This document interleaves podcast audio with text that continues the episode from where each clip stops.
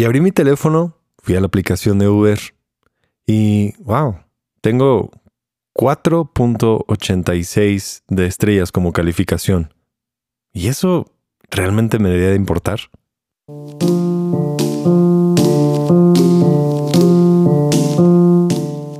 Hola, soy Gabriel Borja y este es el podcast humano. Bienvenida al episodio número 8. Y antes de comenzar el tema, quiero responder algunas peticiones y preguntas que se han hecho, sobre todo alrededor de libros. Ah, creo que ahorita muchos tenemos un poco más de tiempo, posiblemente para leer y te ayudaría mucho. Entonces hay tres libros, de una vez aprovechar esta oportunidad y recomendarte tres libros. Vas a encontrar los nombres de los autores y de los títulos en las notas del podcast, por si alguno se te escapa ahorita pero ahí van a estar apuntados. El primero que quiero recomendar es el libro Roba como artista de Austin Kleon. Roba como artista te va a ayudar mucho cuando estás buscando encontrar ideas de dónde tomarlas, de cómo hacerlas, de cómo juntarlas para crear música, video, arte, lo que tú estés haciendo. Cualquier proceso que incluya creatividad, este libro te va a ayudar a darte cuenta que sí puedes tomar ideas de otras personas, de otras cosas, juntarlas, pegarlas, animarlas y ahora cuando pasa eso a través de ti, te va a ayudar. Es muy sencillo, muy divertido el libro, eh, te lo recomiendo bastante.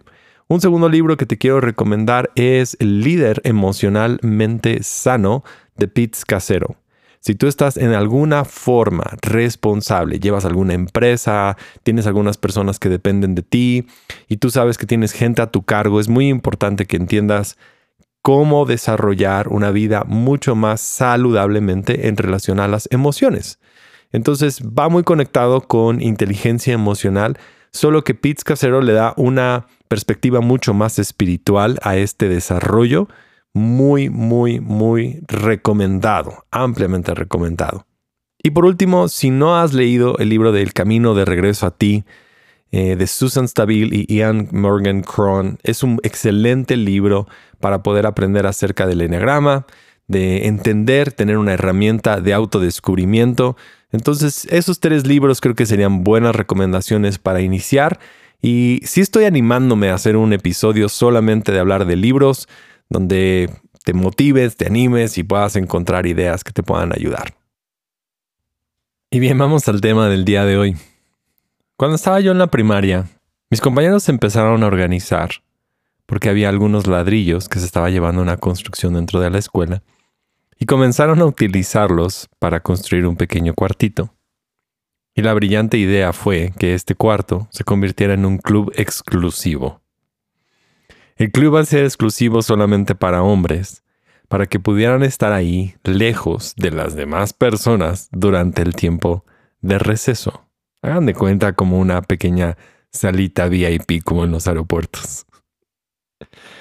Y entonces, obviamente para poder entrar, no cualquiera iba a poder hacerlo, y decidieron que la forma de ingresar sería a través de una prueba. Tendrías tú que ir y encontrar un azotador, que es un pequeño gusanito. Por lo general son negros, aunque hay algunos cafés. Tienen muchas patitas chiquitas. Tienen encima muchos pelitos así negros. Y si lo tomas de la manera incorrecta, te deja una marca en la mano, te quema y no es una experiencia muy placentera.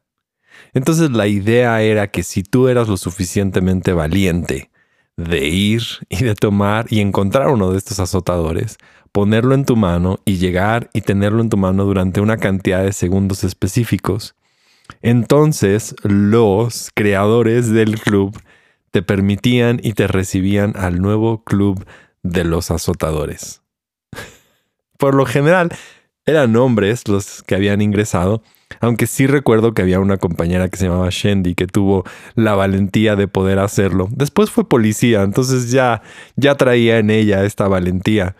Entonces, curiosamente, cuando quise pertenecer al club, eh, llegué, pasé la prueba, no me daba mucho miedo, tomé esas cosas, ya habíamos jugado con ellos, lo puse en mi mano y fui recibido. Solo que el único detalle que el día que fui recibido, ese día, la escuela decidió cancelar la licencia del club de azotadores y nunca más existió el club, fue erradicado por ser demasiado subversivo. Ahora, pero ¿cuál es la idea acerca de este tipo de clubs, de grupos que se están formando? Porque los vemos en todos lados. Sabemos que mientras estamos en un salón de clases existen diferentes grupos que se forman alrededor de intereses. ¿No? Las personas que les gusta cierto deporte o que tienen ciertos gustos por la música o películas, o también nos organizamos a través de tribus, a través de personas que coleccionan ciertas cosas y cada uno de ellos están dando una cierta identidad a la persona que pertenece a este grupo o a este club o a estas cosas. Y a veces incluso les ponemos diferentes tipos de títulos o sobrenombres para poder identificar que las personas están allí. La razón por la cual nos reunimos nosotros de esta forma, lo único que están buscando hacer es crear un grupo de personas en las cuales ellos se sientan aceptados y que puedan pertenecer. Porque en el fondo de todos le tenemos mucho miedo a poder ser rechazados y tenemos deseo de poder pertenecer a algo. ¿Quién no quiere pertenecer a un club? ¿Quién no quiere pertenecer a un grupo de personas selectas? A un grupo de WhatsApp que nadie más pertenece, donde puedas recibir información que otras personas no tienen. ¿Quién no quiere ser parte de ese tipo de cosas? El problema es que estos grupos, estas tribus, estas organizaciones, incluso familias enteras, grupos de vecinos o como les quieras llamar, tienden a utilizar una herramienta que se convierte muy destructiva para poder erradicar y sacar a la gente. La herramienta es muy sencilla. Es que cuando tú haces algo que no está autorizado por ese grupo, entonces te vamos a avergonzar. Y te vamos a sacar del grupo. Y te vamos a decir que ya no perteneces. Porque ¿quién no ha visto a una persona que se sale del grupo y todo el mundo, ¿por qué se salió fulanito del grupo de WhatsApp? Me sacaron del grupo. O sea, creo que hoy no hay mayor ofensa que alguien tome y te saquen de un grupo de WhatsApp. Porque perteneces, es porque eres algo. Y a esa persona que ahora ha sido erradicada, desterrada ahora de ese grupo, incluso estamos buscando causarle vergüenza. Y la vergüenza es poderosa. La vergüenza hace que esa persona, mientras se sienta fuera de ese grupo, se sienta sola, se sienta abandonada, se siente que no tiene lugar. Y lo que está el grupo buscando hacer es, bueno, si tú no vas a ser parte de este grupo, de estas ideas, entonces te vamos a correr, te vamos a sacar de nuestra pequeña burbuja de protección. Ve y busca otra tribu, ve y busca otras personas, ve y busca con quién llevarte ahora. Y es lo mismo que hacemos con las reseñas. ¿De dónde salió toda esta cultura de reseñas de cinco estrellas? Viene de esta sensación de poder avergonzar a aquellos que no están llegando al estándar necesario para crearlo. Ahora no me malentiendas, creo que en cierta forma las reseñas nos ayudan a poder ver cuáles son buenos restaurantes, pero no podemos tampoco ignorar que muchas de estas cosas están manipuladas. Recuerdo mucho ver que había un restaurante que iba a abrir y me había llamado mucho la atención, era una nueva cafetería que iba a abrir y todavía ni siquiera había abierto cuando ya existía una reseña y decía, una estrella, este lugar es fatal. Y yo empecé a reír porque no podía entender cómo existía una reseña de un restaurante el cual ni siquiera había inaugurado ni mucho menos. Solo alguna persona tenía una opinión acerca de algo que ni siquiera existe y ya tenía una estrella. Porque esta cultura es de poder avergonzar, de decir tú estás mal y por qué no hacen esto y por qué no me tratan bien y por qué lo tenemos, porque sentimos que esa es la manera en que podemos nosotros solicitar y exigir nuestros derechos. Pero del otro lado, cuando nosotros somos rechazados o avergonzados o expulsados o salimos, porque no estamos nosotros acordándonos o llegando a entender cuál es el status quo, o porque estamos buscando crear algo diferente, siempre vamos a enfrentar aquellos que van a estar en contra de las ideas que estamos nosotros presentando. O al menos la forma en que lo estamos diciendo. O menos la manera en que lo estamos llevando a cabo.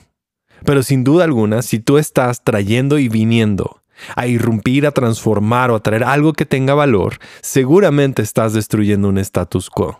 Seguramente te vas a enfrentar con aquellos que no van a estar de acuerdo con aquellas situaciones que van a decir, hey, aquí no hacemos las cosas así, hey, no hay lugar para estas cosas, esto no puede funcionar. Entonces, ¿qué hacemos cuando nos hemos topado con vergüenza, Cuando nos hemos sentido que lo que estamos trayendo y lo que estamos aportando no está funcionando, no está conectando o no está siendo bien recibido, el camino no es luchar contra ellos. El camino es entender dos cosas que te quiero decir. La primera cosa es que tú tomes una actitud mucho más estoica, una actitud mucho más grande, en la cual te des cuenta que las cosas que realmente valen la pena y las personas que han hecho algo que ha sido grande es porque lo han hecho simplemente como si fuera un regalo, en el cual encuentras que esto en tu vida te da tanto significado que estás determinado a hacerlo aunque te paguen o no te paguen, sino tú estás listo a poder entregarlo y regalarlo a la gente de una manera incluso hasta gratuita. Si tú encuentras aquello que te puede dar significado en la vida, y que lo pudieras hacer todos los días, y que pudieras descubrir aquellas cosas que en ti están funcionando y que sabes que también pueden causar una diferencia, entonces has encontrado aquello que realmente vale la pena hacer y que lo puedes regalar y que lo puedes entregar.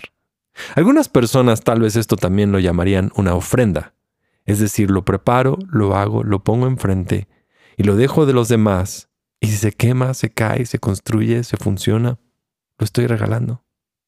Y es mi privilegio poder darlo. Es mi privilegio poder presentarlo. El problema es que tantas veces lo que estamos creando lo estamos ajustando a cómo la gente lo va a reaccionar, a si les va a gustar. Y entonces nos comenzamos a volver lentamente esclavos de las opiniones de todas las personas y lo que creamos y lo que hacemos y lo que entregamos y nuestro trabajo y cómo lo llevamos. ¿Te gustó? ¿No te gustó? ¿Te parece esta voz? ¿Te gusta esto? ¿Te gusta tal voz? ¿Te gusta tal voz? ¿Qué es lo que quieres que haga? ¿Cómo lo puedo presentar? ¿Qué te digo? ¿Cómo lo logro? Y entonces lentamente comenzamos a destruir lo que está en nosotros por querer darle gusto a esas voces que están ahí ocultas, por querer entrar a ese club, por poder poner un azotador en nuestra mano y decir, sí quiero pertenecer. Y eso es lo hermoso del arte. El arte es cuando tú haces algo, tu corazón, tu esfuerzo, tu creatividad, estás dispuesto a darlo todo y entregarlo todo, pero al final pasa algo, lo sueltas.